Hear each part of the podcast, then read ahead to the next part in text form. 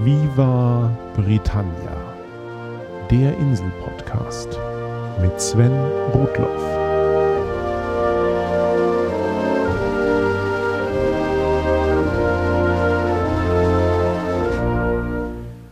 Herzlich willkommen zu Folge 22 von Viva Britannia, dem Podcast über Großbritannien und die Briten. Beim letzten Mal ging es um den zeitreisenden Außerirdischen der Fernsehserie Doctor Who.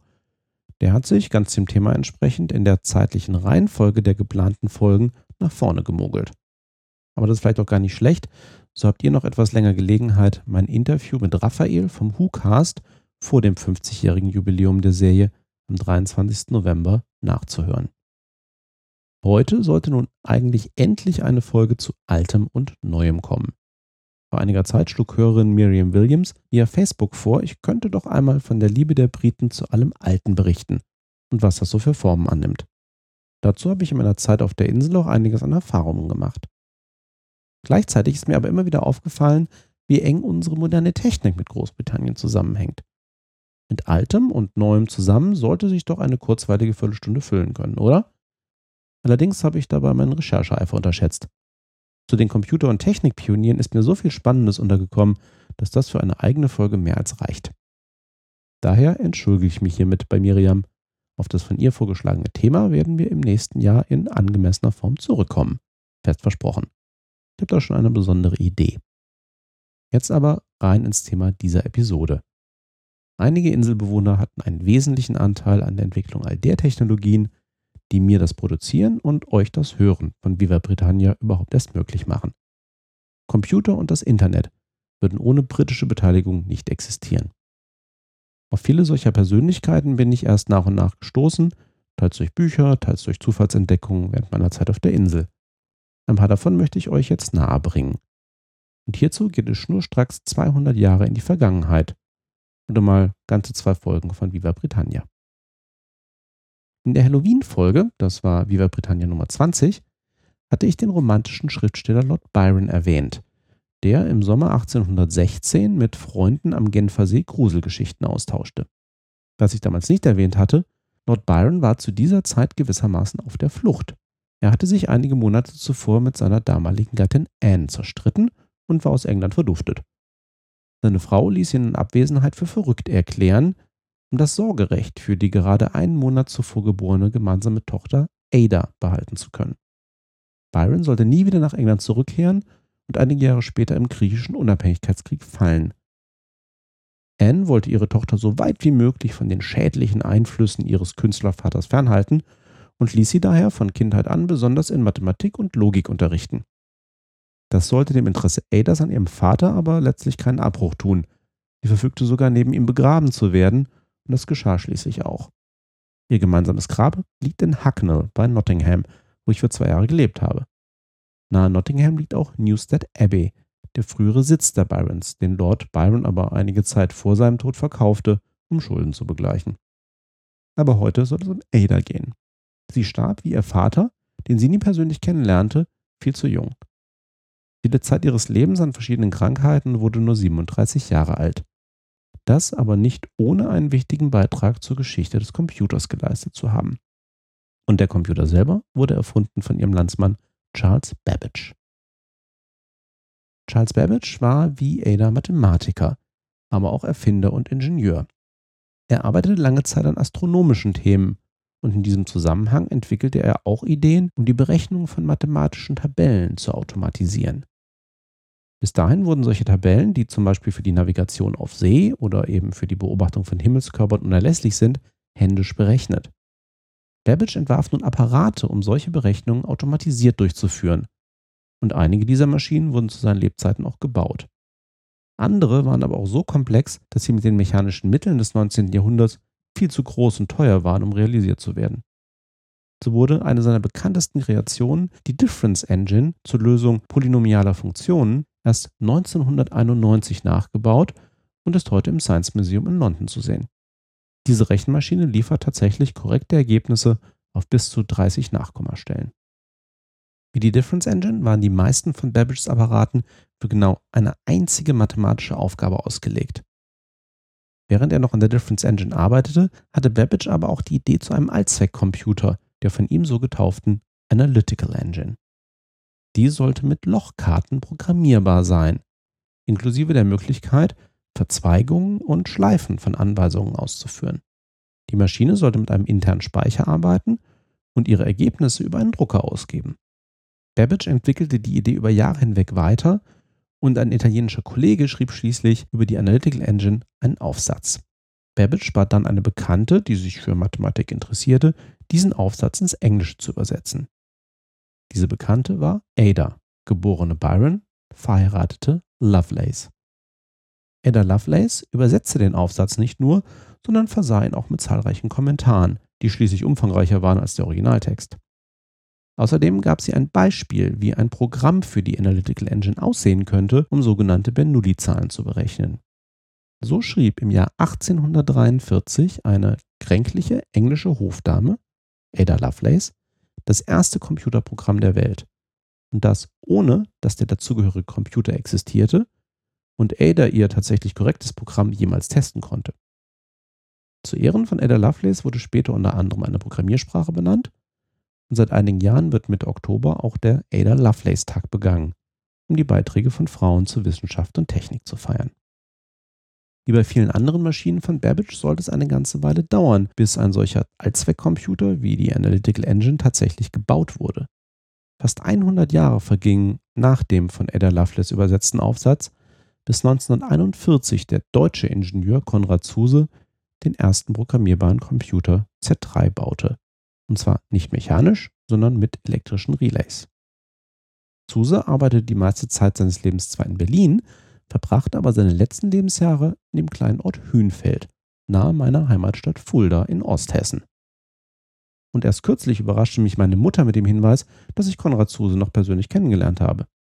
Mit etwa zehn oder elf Jahren interessierte ich mich erst für Geologie und dann Archäologie. Meine Eltern unterstützten meine Neigung und so endeten wir gemeinsam in einem Volkshochschulkurs, der sich in Zusammenarbeit mit dem örtlichen Museum den frühgeschichtlichen Grabanlagen der Region widmete. Ein anderer Kursteilnehmer war niemand anders als der alte Herr Zuse, mit dem ich also ab und an auf der Suche nach Hügelgräbern durch die Rhön streifte. Leider war das alles kurz vor meinem ersten eigenen Erfahrung mit Computern, sonst hätte ich diese Begegnung damals schon viel mehr zu schätzen gewusst. Aber auf meinen ersten Computer, den Schneider CPC 464, komme ich gleich noch. Zunächst zurück auf die Insel. Zur gleichen Zeit, als Zuse seine Z3 präsentierte, arbeitete eine weitere Ikone englischer Computergeschichte hart daran, die Deutschen zu stoppen. Und zwar nicht, was den Bau eines Computers anging, sondern hinsichtlich des von ihnen angezettelten Zweiten Weltkrieges. Der Mathematiker Alan Turing gilt als Vater der Informatik und der künstlichen Intelligenz. Er formalisierte die Idee eines universellen Computers, der mit Algorithmen arbeitet. Während des Zweiten Weltkrieges arbeitete der 30-jährige Turing im Dechiffrierteam des britischen Geheimdienstes. Er widmete sich vor allem der Entschlüsselung des deutschen Enigma-Codes, der unter anderem für die Kommunikation mit der deutschen U-Boot-Flotte eingesetzt wurde, die den Briten sehr zu schaffen machte. Die Enigma war eine clever konstruierte Verschlüsselungsmaschine und aufbauend auf der Arbeit polnischer Dechiffrierer arbeiteten Turing und seine Kollegen mit immer weiterentwickelten Computern und Algorithmen an ihrer Entschlüsselung. Turing wurde bei Eingeweihten als das Genie von Bletchley Park bekannt. Dieser Militärkomplex im heutigen Milton Keynes nördlich von London diente dem Dechiffrierdienst damals als Basis. Heute beherbergt er unter anderem das National Museum of Computing. Die revolutionäre Arbeit in Bletchley Park fiel lange Zeit unter die Geheimhaltung, ebenso wie einige von Turings bedeutendsten Beiträgen zur Kryptographie. Zwei seiner Aufsätze wurden erst letztes Jahr freigegeben, so wichtig waren sie für den britischen Geheimdienst. Beobachter schätzen, dass die Leistung von Turing bei der Entschlüsselung der Enigma und anderer Militärcodes den Zweiten Weltkrieg um mehrere Jahre abgekürzt hat und dass ohne sie der Ausgang mehr als ungewiss gewesen wäre. Zu Lebzeiten sollten Turing diese Errungenschaften nicht wirklich gedankt werden.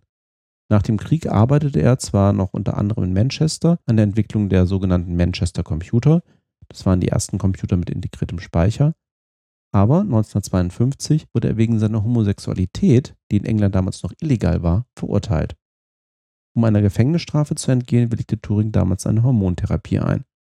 Und zwei Jahre später beging er Selbstmord. Erst Jahrzehnte später kam seine Geschichte nach und nach ans Licht der Öffentlichkeit. Und 2009 entschuldigte sich der damalige britische Premier Gordon Brown im Namen des Volkes offiziell für Turings Behandlung. Anlässlich seines 100. Geburtstages durchläuft Turings offizielle posthume Begnadigung derzeit das Parlament. Immerhin, in der Zwischenzeit wurden ihm zu Ehren Biografien veröffentlicht, Statuen errichtet und seit 1966 wird gewissermaßen als Nobelpreis der Informatik der Turing Award vergeben. Wer ein wenig in die Welt der Kryptographie und von Turings Leistungen einsteigen will, dem seien zwei Bücher empfohlen. Zum einen der Roman Cryptonomicon von Neil Stevenson und zum anderen das Sachbuch The Codebook, zu Deutsch Geheime Botschaften von Simon Singh. Anfang der 80er begann in den USA der Commodore 64, den neuen Markt der Heimcomputer zu erobern. Auf der Insel griffen gleich mehrere Interessenten den Trend zu Mikrocomputern auf und lieferten sich ein frühes Kopf-an-Kopf-Rennen. Da war zum einen die BBC, wie so häufig Vorreiterin in neuen Technologien. Der Konkurrenzfernsehsender ITV hatte mit seinem Programm The Mighty Micro das Thema bekannt gemacht und die BBC wollte in ihrer Reaktion eins draufsetzen. Zu ihrer eigenen Sendung The Computer Program sollte es einen erschwinglichen, aber leistungsfähigen Computer geben, mit dem die Zuschauer das Gezeigte nachmachen konnten.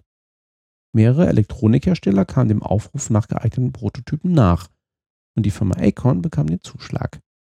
Unter dem Namen BBC Micro wurde der Rechner sehr bekannt und eroberte vor allem britische und auch amerikanische Klassenzimmer. Trotz seines immer noch vergleichsweise hohen Preises war der BBC Micro als Heimcomputer recht erfolgreich. Acorn gibt es heute nicht mehr, die Firma gilt aber als alte Kaderschmiede der britischen Computerindustrie. Und die von Acorn entwickelten ARM-Prozessorarchitekturen für 32-Bit-Chips sind noch heute die weltweit am meisten eingesetzten. Einer der unterlegenen Bieter um den BBC Micro-Vertrag war die kleine Bude des Bastlers Clive Sinclair. Unter ständig wechselndem Firmennamen brachte er 1980 erst den ZX80 und zwei Jahre später den farbfähigen ZX Spectrum auf den Markt. Der ZX80 war mit unter 100 Pfund der damals günstigste Computer am Markt und der ZX Spectrum war später nicht wesentlich teurer. Mit mehr als 5 Millionen Exemplaren ist er der meistverkaufteste britische Computer. Aber Clive Sinclair selbst war mehr an Forschung interessiert und verspekulierte sich etwas. Mitte der 80er verkaufte er die Rechte an den Sinclair-Computern schon an den Wettbewerber Amstrad. Und damit sind wir bei meinem Schneider CPC 464. Denn der CPC 464 mit eingebautem Kassettenlaufwerk war Amstrads erster Heimcomputer. In Deutschland, Österreich und der Schweiz kam er durch eine Kooperation mit den Schneider Rundfunkwerken unter anderer Marke auf den Markt. Weitere erfolgreiche Modelle folgten, wobei ich nie verstehen werde, warum Amstrad als einzige Firma einsam auf 3 Zoll Disketten setzte. Alle anderen gingen nach den labbrigen 5 Zoll bekanntermaßen auf 3,5 Zoll. Nur schon robust waren sie, die kleinen dicken 3 Zoll Dinger. Amstrad sprengte später von Computern auf die Herstellung sogenannter Set-Top-Boxen um, also Empfängern für Satelliten- oder Kabelfernsehen. Einer ihrer größten Kunden war hier lange Zeit der Anbieter Sky, der 2007 Amstrad dann auch komplett übernahm und ja auch heute noch der Marktführer in britischen Fernsehangeboten dieser Art ist. Ich habe in meiner Zeit auf der Insel ja ab und zu The Apprentice geschaut. Das ist die englische Variante der ursprünglich amerikanischen Show mit dem Milliardär Donald Trump, der aufstrebende Jungmanager durch diverse Prüfungen schickt, um dem Gewinner dann einen Job in einem seiner Unternehmen zu geben. In Deutschland versuchte RTL das Konzept vor fast zehn Jahren mal mit Rainer Kallmund als Big Boss, scheiterte aber kläglich. In Großbritannien läuft das Ganze hingegen nach wie vor recht erfolgreich. Dort ist der große Geschäftsmann Sir Alan Sugar. Der hat sich in weiten Teilen aus dem aktiven Geschäftsleben zurückgezogen, ist aber noch immer eine bekannte Größe auf der Insel. Irgendwann schaute ich dann mal nach, womit Herr Sugar eigentlich sein Geld gemacht hatte. Und siehe da, er gründete bereits 1968 im zarten Alter von 21 Jahren die Alan Michael Sugar Trading Company, abgekürzt Amstrad. Diesem Herrn habe ich also meinen ersten Computer zu verdanken. Danke, Sir Alan. Zwei weiteren britischen Herren möchte ich auch noch für ihre Beiträge zu meinem IT-Erleben danken. Der eine ist Tim Berners-Lee. Während Anfang der 80er die Heimcomputerwelle über die westliche Welt schwappte, verbanden sich auch immer mehr amerikanische und europäische Forschungsinstitutionen mit ihren Rechenzentren zu dem, was das Internet werden sollte. 1982 wurde der Standard zum Datenaustausch zwischen solchen Netzwerknoten offiziell festgelegt das Transmission Control Protocol und das Internet Protocol, zusammen kurz TCP/IP, tun immer noch ihren Dienst. Aber das ist nur das Internet im eigentlichen Sinne, das technische Netz. Die Dienste, die auf diesem Netz laufen, sind ein anderes Thema. E-Mails sind ein solcher Dienst und Internettelefonie über zum Beispiel Skype. Und das, was wir täglich machen, das Surfen im Internet, ist auch ein solcher Dienst. Genau genommen surfen wir daher auch nicht im Internet, sondern im World Wide Web. So heißt diese Sammlung von Texten, die uns zwar technisch über das Internet zugänglich sind, die uns als Dienst aber durch das Hypertext Transfer Protocol HTTP ermöglicht werden. Und dieses HTTP und damit das World Wide Web hat Tim Berners-Lee erfunden. Ebenso wie die Seitenbeschreibungssprache HTML und den ersten Webbrowser. Der britische Physiker Berners-Lee ist der Sohn von zwei Mathematikern, die mit Turing am Manchester Computer arbeiteten und 1989 entwickelte er am Schweizer Kernforschungszentrum CERN frühe Ideen weiter zum World Wide Web. Und er nannte es auch gleich so. Noch heute ist Berners-Lee unter anderem Professor am MIT und Vorsitzender des von ihm gegründeten World Wide Web Konsortiums. Wie üblich wurde auch er inzwischen zum Ritter geschlagen und bei der Eröffnungszeremonie der Olympischen Spiele 2012 in London wurde er persönlich als Erfinder des World Wide Web geehrt. Danke, Sir Tim. Und wo wir gerade bei Adelstiteln sind, danke, Lord British. Nur ist der eigentlich weder ein Lord noch so richtig britisch. Richard Garriott wurde zwar 1961 in Großbritannien geboren und hat die britische Staatsbürgerschaft, aber seine Eltern waren Amerikaner und er wuchs in Texas auf. Richard machte aber als Jugendlicher den Fehler, bei einem Computercamp auf das Hi seiner amerikanischen Mitklässler mit Hello zu antworten. Seitdem hatte er den Spitznamen British weg und den verwendet er bis heute als alter Ego in den von ihm geschaffenen Computerspielen. Richard Garriott ist vor allem verantwortlich für die stilprägenden Ultima Computerrollenspiele. Zwischen 1981 und 1999 erschienen neun Spiele in der Welt von Ultima, und viele davon gelten als Meilensteine des Genres. So war Ultima eines der ersten Spiele mit einer großen Spielwelt, die man auf eigene Faust erkunden konnte, ohne einem vorbestimmten Pfad zu folgen. 1997 erschien mit Ultima Online auch eines der ersten Online-Rollenspiele mit vielen gleichzeitigen Spielern. In Internetsprech Massively Multiplayer Online Role-Playing Game oder MMORPG. Garriott war auch derjenige, der diesen Begriff als erster verwendete. Ultima Online war überraschend erfolgreich und läuft noch heute, wenn auch gegenüber so etwas wie World of Warcraft natürlich mit mittlerweile vernachlässigbaren Spielerzahlen. Ich jedenfalls möchte meine Erinnerungen an viele Ultima-Stunden nicht missen. Danke, Lord British, und ich drücke die Daumen für die aktuellen Vorhaben. Zum Abschluss noch ein aktuelles Beispiel, dass die Briten auch heute noch in Sachen Computern Weltklasse sind. Vor zwei Monaten erschien das Spiel Grand Theft Auto 5. Innerhalb von drei Tagen macht es einen Umsatz von über einer Milliarde Dollar und ist damit das sich am schnellsten verkaufende Unterhaltungsprodukt der Geschichte. Der Hersteller Rockstar Games hat seinen Hauptsitz zwar in New York, aber die für das Spiel verantwortliche Dependance ist Rockstar North in Edinburgh. Als das Studio Ende der 80er von einigen Schotten gegründet wurde, hieß es noch DMA Design.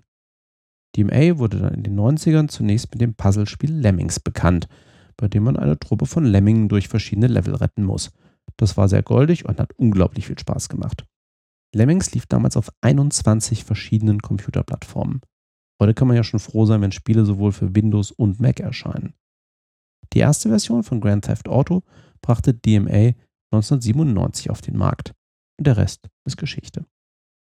Dabei möchte ich es für heute belassen. Ich hoffe, bei meiner Auswahl an Geschichten und Anekdoten zu den britischen Computerpionieren war für euch etwas Neues, Interessantes dabei. Wenn ich irgendwo einen Fehler gemacht haben sollte oder ihr etwas bitterlich vermisst, lasst es mich bitte wissen. Vielleicht kann ich es bereits in der nächsten Folge ausbügeln. Denn schon wieder sind zehn neue Episoden von Viva Britannia ins Internet und eure Ohren gegangen. Zeit also für eine zweite Bits and Bobs Folge, der ich nachtrage, korrigiere und ergänze. Bis dahin sage ich, thanks for listening, cheers, bye bye.